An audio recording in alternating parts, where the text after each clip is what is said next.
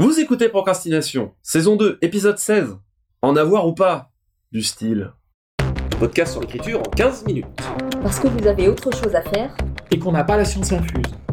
Avec les voix de Mélanie Fazi, Laurent Jeunefort. et Lionel Debrousse.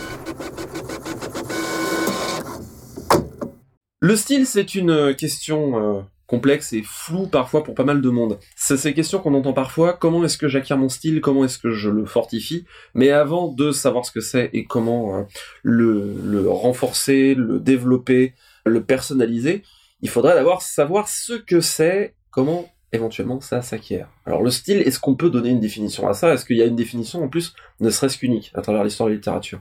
Non, je crois pas. En fait, je pense qu'il y a deux visions. Il y a la vision classique, qui est celle vraiment de l'organisation euh, grammaticale. C'est une des premières classifications qu'il y a eu, en fait. Donc il y a euh, plusieurs styles. hein, euh, Le style coupé, c'est-à-dire euh, des propositions indépendantes ou subordonnées très courtes, qui va privilégier la précision, le rythme rapide. Le style lié ou logique, où là, ça va privilégier les subordonnés avec les causes, les, conséquences, les buts, les conditions, etc. Le style oratoire ou périodique, qui va concerner l'organisation des répétitions avec des accumulations et qui se construit autour euh, de mots de liaison, grand, etc. Le style affectif, c'est-à-dire euh, désorganisé par l'émotion, avec des tours exclamatifs, impératifs, euh, des formes d'insistance, des phrases nominales, des interjections, etc. Donc quand on parle du style à l'époque classique, c'est d'abord avoir un beau style. Dans l'opposition entre la conception classique et moderne, c'est plutôt ça. C'est-à-dire conforme au canon académique, qui va euh, séparer les styles justement. Aujourd'hui, c'est beaucoup plus flou, parce que la prose s'est libérée, justement, euh, des carcans académiques. Donc il s'agit plutôt d'une euh, de la saveur, en fait, de la prose qui fait intervenir l'organisation grammaticale, de ce qu'on a vu plus haut, mais aussi le registre de langue, le vocabulaire, l'utilisation des figures de rhétorique, les images, les comparaisons, etc. Et même la graphie, la densité des dialogues. En fait, ça joue sur tout. Toutes les variations sur la langue possibles et imaginables, c'est ça qui fait le style aujourd'hui. Donc autrefois, avoir un beau style, c'était les canons. Donc tu Oui. disais par exemple le style, trop de répétitions, c'était pas considéré beau. Non, Alors, voilà, par ouais. exemple. Mhm. Euh, aujourd'hui, c'est plus avoir un style doté d'une personnalité, là, m- Mhm. même si la notion est encore une fois très floue. Donc c'est vraiment les deux définitions où il y avait autrefois les styles. Donc c'est plus une question de classification. Aujourd'hui, quand on parle du style, c'est la patte en fait. Oui. C'est la patte de l'auteur, c'est ce qui fait sa saveur. Vous la définirez de la même manière, la patte de l'auteur? Est-ce que vous mettez quelque chose derrière? Est-ce que c'est là une question que vous vous posez? Bah, c'est quelque chose de très subjectif. Moi, j'ai pas mal réfléchi à- autour de cette notion de style pour m'apercevoir que j'arrivais pas à le définir, mais qu'à la limite, en lisant un texte, je le reconnais. Je, vois un texte et je me dis, ah, ça, ça c'est un style, c'est du style, il y a quelqu'un derrière. Mais qu'en même temps, c'est extrêmement euh, variable d'une personne à l'autre. Il y a certains écrivains où je vais trouver que moi, il y a un style qui m'épate et euh, je pense à un exemple qui est peut-être assez parlant. Moi, je suis très admirative de quelqu'un comme Virginie Despentes, par exemple. Et je sais que quand je lis ça, je me dis waouh, il y a une liberté dans cette écriture, il y a une voix, il y a, quelqu'un derrière. Et beaucoup de gens trouvent que c'est extrêmement mal écrit. C'est très Mm. subjectif en fait comme euh, Mhm. comme notion. Mais je, je suis, je rejoins ce que tu disais sur l'idée de la saveur. Ça rejoint assez ma perception du style, comme quelque chose qui quelque chose qui sonne, quelque chose qui donne une personnalité. Je suis tout à fait d'accord avec vous. Pour moi, le style, c'est un choix esthétique. C'est à la fois un choix esthétique qui, pour moi, est un choix esthétique de forme. Le beau, je suis content que tu aies cité le beau parce que le beau, surtout encore aujourd'hui, on, on a mis en, avant euh, la subjectivité du beau. Le style, les choix esthétiques que l'auteur va faire, ce sont ses propres choix esthétiques. À mon sens, derrière, il y a aussi une question qui est fonctionnelle, qui rejoint un peu la question esthétique, c'est-à-dire ce que je vais raconter, je vais le raconter d'une manière qui correspond à mon esthétisme, mais qui aussi, je vais décider de ce qu'il va être pertinent de dire, ce sur quoi il va mettre l'accent, parce que ça va potentiellement servir mon projet. Ça me fait penser que j'ai une, euh, une très vague théorie en fait par rapport à ça. J'ai une impression que je vois pratiquement deux types d'écrivains différents.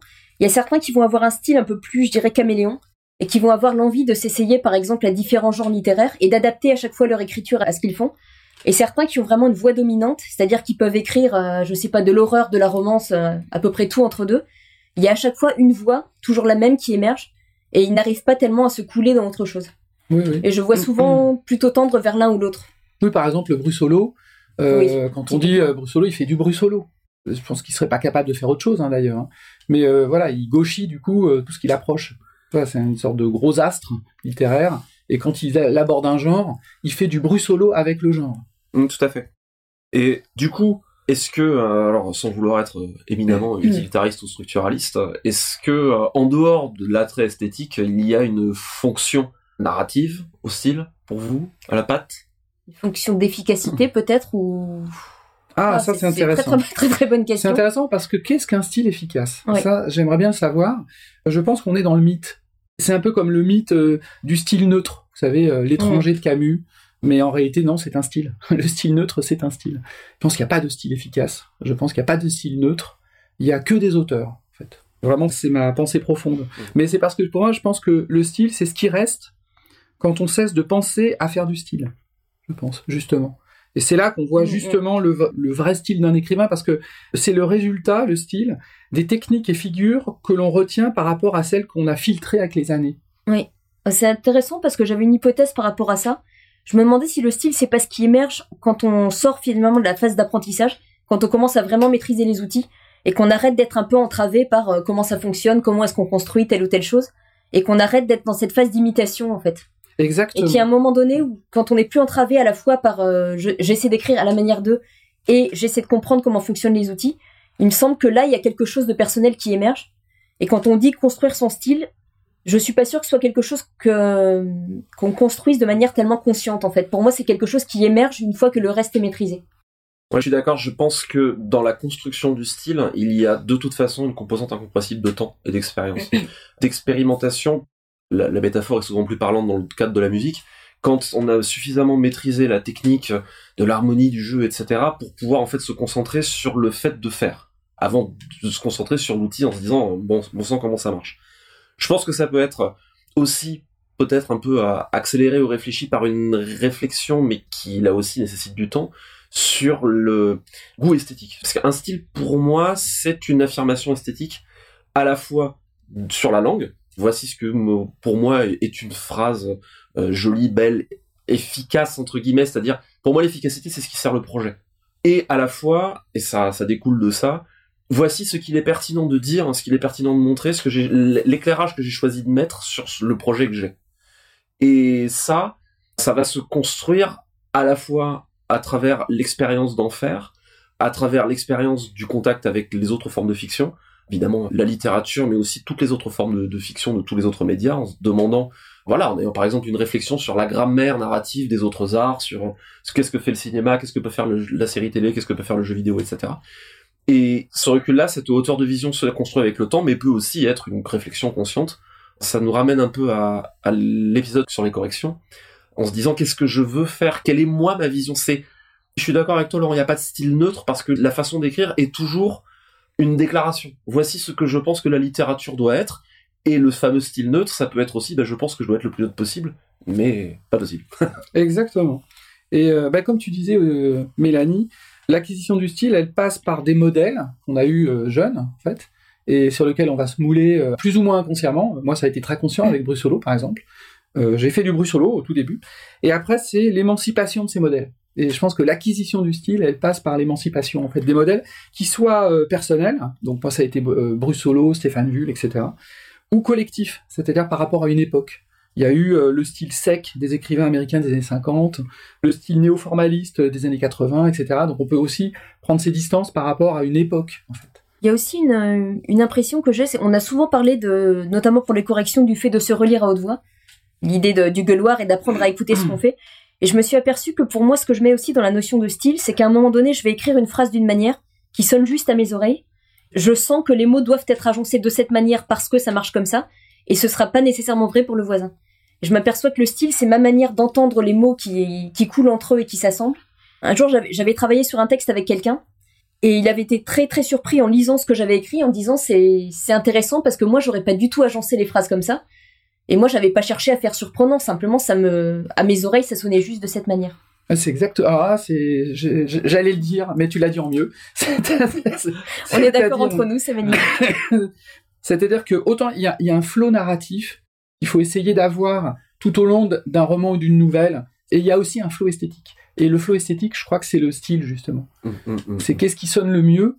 Le flot narratif, c'est qu'est-ce qui sonne le mieux dans l'histoire, et le flot esthétique, c'est qu'est-ce qui sonne le mieux dans le style, finalement. Je crois qu'on l'a un peu abordé par la bande dans l'épisode sur la musique, mais il y a effectivement cette musique de qui est presque une musique, euh, ça va rien dire ce que je vais dire, mais une espèce de musique visuelle en fait. La manière dont les mots sont agencés sur la page, euh, la ponctuation aussi, sont des choses qui font que, au bout d'un moment, quand on a et c'est une quête euh, sans fin, mais quand on développe sa sensibilité, je pense qu'on amène à la conscience cette cette impression de justesse. Ça sonne juste, ça ça se voit juste sur la page, ça sonne juste à l'oreille, et cette espèce de puissante euh, conscience esthétique qui est presque viscérale, c'est ce qui définit le, style, quel que soit, pour reprendre ce que tu disais Mélanie, quel que soit le, domaine dans lequel on va s'aventurer, même si je pense que c'est toujours utile d'aller essayer de regarder partout ce qui peut se faire et voir les techniques littéraires qu'on peut importer. je pense qu'on apprend beaucoup aussi en lisant. J'entends souvent des auteurs, qui, euh, enfin débutants au moins débutants, dire qu'ils évitent de lire pour éviter d'être influencés. Oh J'ai toujours du mal avec cette idée. Et je trouve qu'on euh, apprend aussi ce qui est possible euh, finalement en lisant, notamment dans toute la phase d'apprentissage. Ça m'a toujours un peu fait hurler ça. J'ai envie de dire quelque part. Ah, et quelque part, si on a peur, euh, je vais me faire des, je vais me faire des amis là. Mais si on a peur d'être influencé par les styles en lisant les autres, c'est probablement que ce style est fort fragile. Euh, alors oui, on peut avoir peur d'attraper des trucs ou des tics à gauche et à droite. Ça peut arriver, mais ce sont des choses qui vont se lisser et se tasser avec le temps. Et c'est pas un hasard pour. Oh, tu, tu parlais de, de, voilà de l'imitation et des modèles tout à l'heure. Je pense c'est intéressant de signaler qu'il y a pas mal d'auteurs dans nos genres en particulier qui se sont formés quand ils étaient jeunes avec de la fanfiction aussi. Ils sont dans la phase d'imitation. Ouais. Ce qui, est, ce qui est normal, quels que soient les arts. Un peintre, il va se mm. d'abord faire ses armes en copiant un modèle classique. Euh, ou un dessinateur va faire des petits Mickey, enfin c'est normal. En musique, on va répéter des morceaux existants. Voilà, c'est normal. Donc euh, ouais, la fanfiction est aussi une bonne école. Voilà, comme il y en a plusieurs, mais ça peut passer par cette étape-là aussi. Et donc voilà, donc lire et aller regarder ailleurs ce qui se fait est pour moi euh, capital. On... C'est un truc qu'on a déjà mentionné dans un épisode précédent. Euh, voilà, c'est certains auteurs qui disent moi je veux réinventer les choses et je veux euh, révolutionner les choses, et ce qui est une très noble ambition, et je pense que tous quelque part on l'a au fond de nous, même si on n'ose pas l'avouer. Euh, pas du tout. Pas du tout. moi, j'ai bien, moi, je suis dans mes chaussons, moi.